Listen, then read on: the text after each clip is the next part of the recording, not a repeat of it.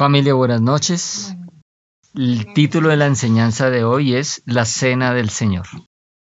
Amado Padre, te damos gracias, Señor, por permitirnos estar reunidos aquí en familia un día más, Señor, buscando conocer cada día más de ti a través de tu palabra.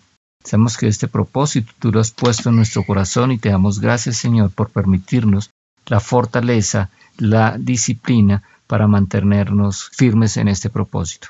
Te damos las gracias, Señor, y declaramos tu palabra en el nombre de Cristo. Amén. Bueno, familia, la cena del Señor. Hoy nos vamos a proponer entender en qué consiste la cena del Señor, cuál es el propósito de la cena del Señor y por qué es tan importante para nosotros los hijos de Dios. Entonces vamos para 1 Corintios capítulo 11 y vamos a leer los versículos 23 al 25. 1 Corintios 11, 23 al 25. Esto es lo que el Señor me enseñó y que ya le transmití antes.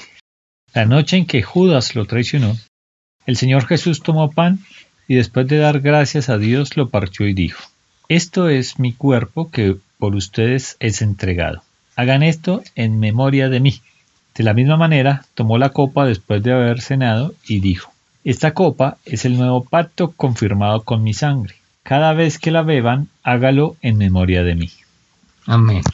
Aquí está hablando el apóstol Pablo y él está enseñando lo que el Señor Jesucristo dijo en la última cena. El Señor Jesucristo tomó el pan y dijo que ese era su cuerpo que por vosotros es partido, por nosotros y dijo que lo hiciéramos en memoria de él, quisiéramos eso, es decir, tomar y comer el pan, que es en memoria de él. Y asimismo dice que también tomó la copa, después de haber cenado, diciendo, esta copa es el nuevo pacto en mi sangre. Entonces aquí tenemos dos símbolos muy importantes, que es el pan y el vino. El pan simboliza el cuerpo de Cristo que fue entregado por Él para nosotros, y la copa representa también la sangre de Cristo que fue derramada por nosotros. Y aquí el Señor nos está diciendo que lo hagamos en memoria de Él, o sea, Él está instaurando la celebración de la Santa Cena en memoria de Él. Él nos está diciendo que es un acto que debemos realizar nosotros en memoria suya. Entonces, en memoria de mí, dice la Reina Valera. En memoria de mí quiere decir en recuerdo de mí a la memoria de mí, en homenaje a mí, en honor a mí. Y lo que el Señor quiere es que nosotros traigamos a la memoria su sacrificio y que lo hagamos de manera continua, que sea un recuerdo activo, que no se borre de nuestra mente. Entonces aquí vemos el primer propósito de la cena del Señor.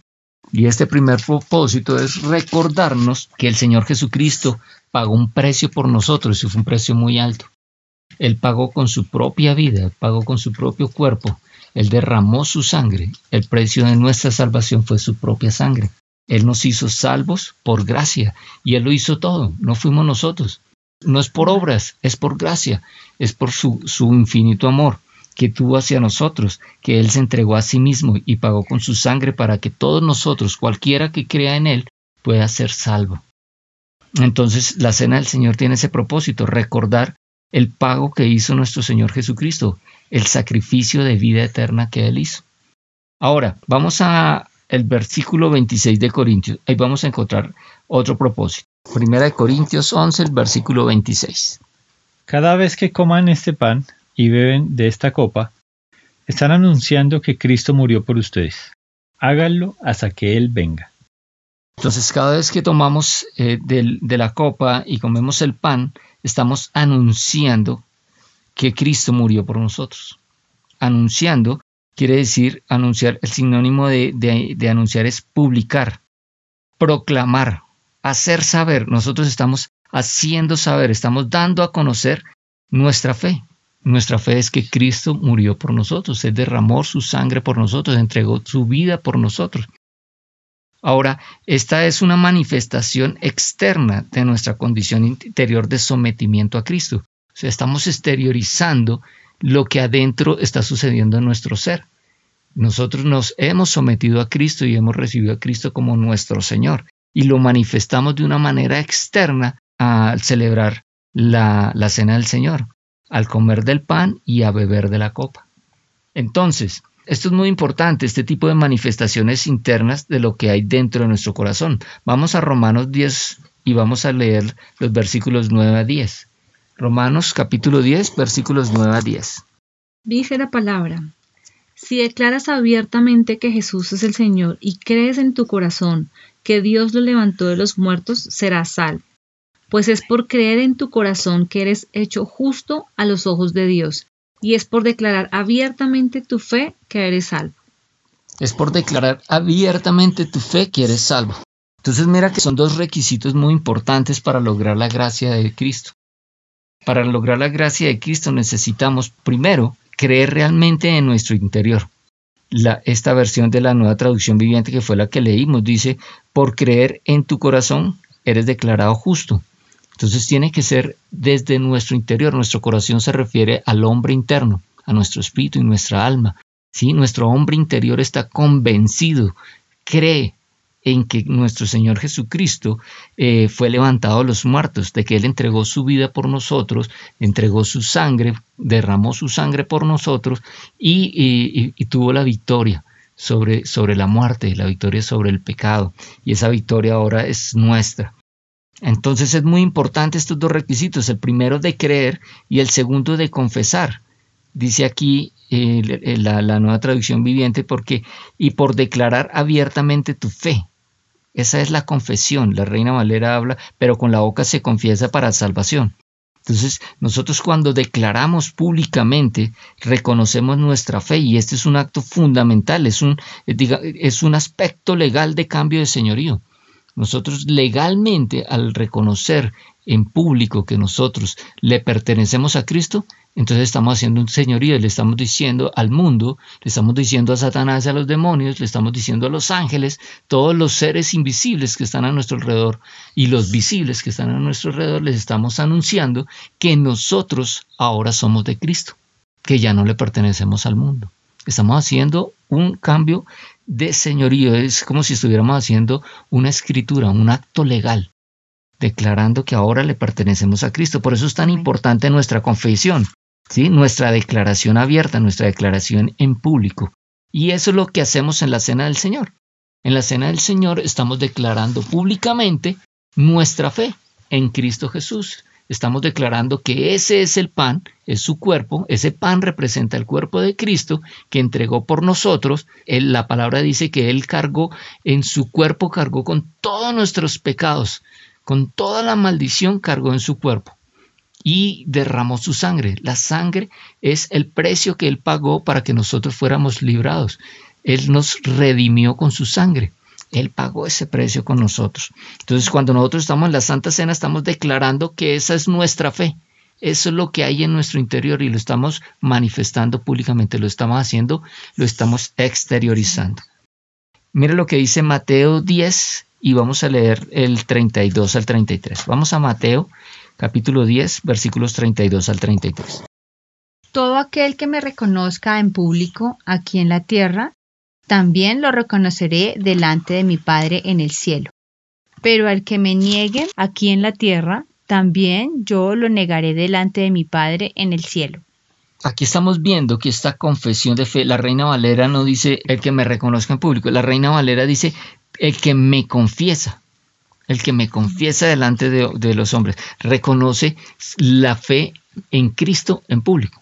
El que confiesa a Cristo es reconocer la fe en Cristo la Reina Valera habla de que me confiese delante de los hombres, yo también le confesaré delante de mi Padre. Entonces aquí estamos viendo que la confesión de fe, ese reconocimiento de nuestra fe en Cristo Jesús y en su obra redentora, nos da acceso al Padre, nos da acceso a todos los beneficios de la obra redentora de Cristo Jesús. Entonces es muy importante esa confesión.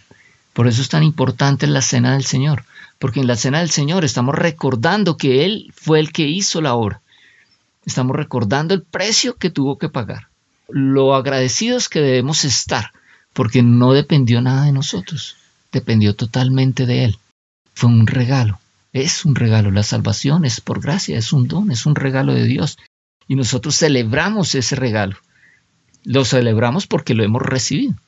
Como lo hemos recibido, lo podemos celebrar. Entonces debemos confesar, es muy importante esta confesión pública. Mire lo que continúa diciendo 1 Corintios 11, el versículo 27. Así que si alguien come de este pan y bebe de esta copa del Señor indignamente, está pecando contra el cuerpo y la sangre del Señor.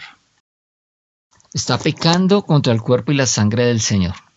La reina Valera dice, será culpado del cuerpo y de la sangre del Señor. ¿Qué quiere decir eso? Es culpable de rechazar a Cristo. Cuando una persona comiere ese pan y bebiere esa copa, indignamente, ya vamos a explicar qué significa indignamente, será culpado del cuerpo y de la sangre, es decir, culpable de rechazar a Cristo. Entonces, una persona que eh, bebe la copa indignamente, que come el pan indignamente, vamos a ver qué significa eso. Miremos 1 Corintios 10, 21. Miremos 1 Corintios 10, 21, una página antes. Dice, no se puede beber de la copa del Señor y también de la copa de los demonios. No se puede participar de la mesa del Señor y también de la mesa de los demonios. Entonces aquí estamos viendo que este de comer del pan y beber de la copa indignamente es cuando lo hacemos de tal manera que no lo estamos haciendo sinceramente. Aquí está advirtiendo, dice el que, que, no se puede comer de la copa, tomar de la copa del Señor, no se puede beber de la copa del Señor y a la vez de la copa de los demonios. Entonces, ¿qué significa eso? No podemos estar bebiendo de la copa del Señor pero también estar haciendo las cosas del mundo. No podemos estar viviendo conforme a los placeres del mundo, satisfaciendo nuestras pasiones, las pasiones de la carne, y a la vez decir que estamos en Cristo.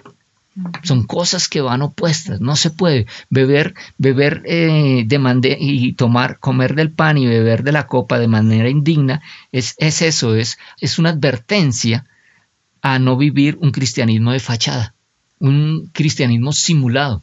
Yo digo que soy cristiano, voy y comparto y tengo comunión y voy los domingos al culto y, tengo comunión con los, con los hermanos cristianos, pero permanezco en pecado, practico el pecado. Nosotros, hijos de Dios, podemos pecar, pero nos arrepentimos de pecar y lo corregimos y combatimos ese pecado, es decir, combatimos la carne, la domamos, sometemos la carne ya hemos leído ese pasaje que dice presentar vuestros cuerpos como sacrificio vivo. El Hijo de Dios presenta su cuerpo como sacrificio vivo. Entonces no practica el pecado. Pero si nosotros estamos en comunión con el pecado y pretendemos estar en comunión con Cristo, estamos comiendo y bebiendo indignamente de la cena del Señor. Lo estamos haciendo de una manera indigna porque es, no es sincera, no es de adentro del corazón. Recuerde lo que leímos en Romanos, en Romanos 10. Tiene que ser que se cree con el corazón, o sea, con el ser interior. Nuestro ser interior tiene que estar sometido. Tiene que estar sometido. No podemos ser cristianos de fachada. Entonces, comer indignamente de la cena del Señor es un cristiano de fachada.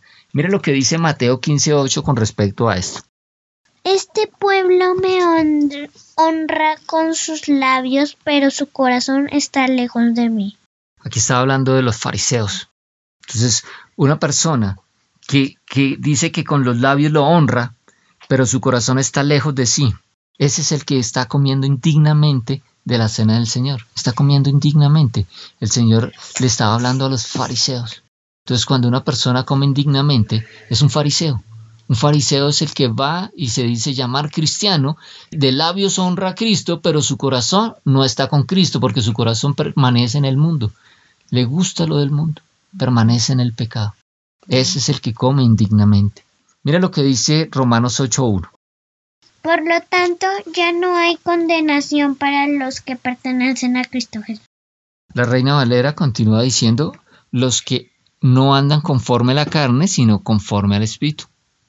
No hay condenación para los que estamos en Cristo Jesús. Entonces, ¿quiénes son los que estamos en Cristo Jesús? Aquí lo aclara la Reina Valera, dice, los que no andan conforme a la carne, sino conforme al Espíritu, es decir, conforme a la, a la voluntad de Dios. El Espíritu, conforme al Espíritu, una vida en obediencia, una vida eh, sujetada, una vida en sumisión, una vida sujetada a Cristo, en obediencia a Cristo. Entonces, esta es una advertencia claramente cuando dice que el que bebiere esta copa del Señor indignamente será culpable del cuerpo y de la sangre del Señor.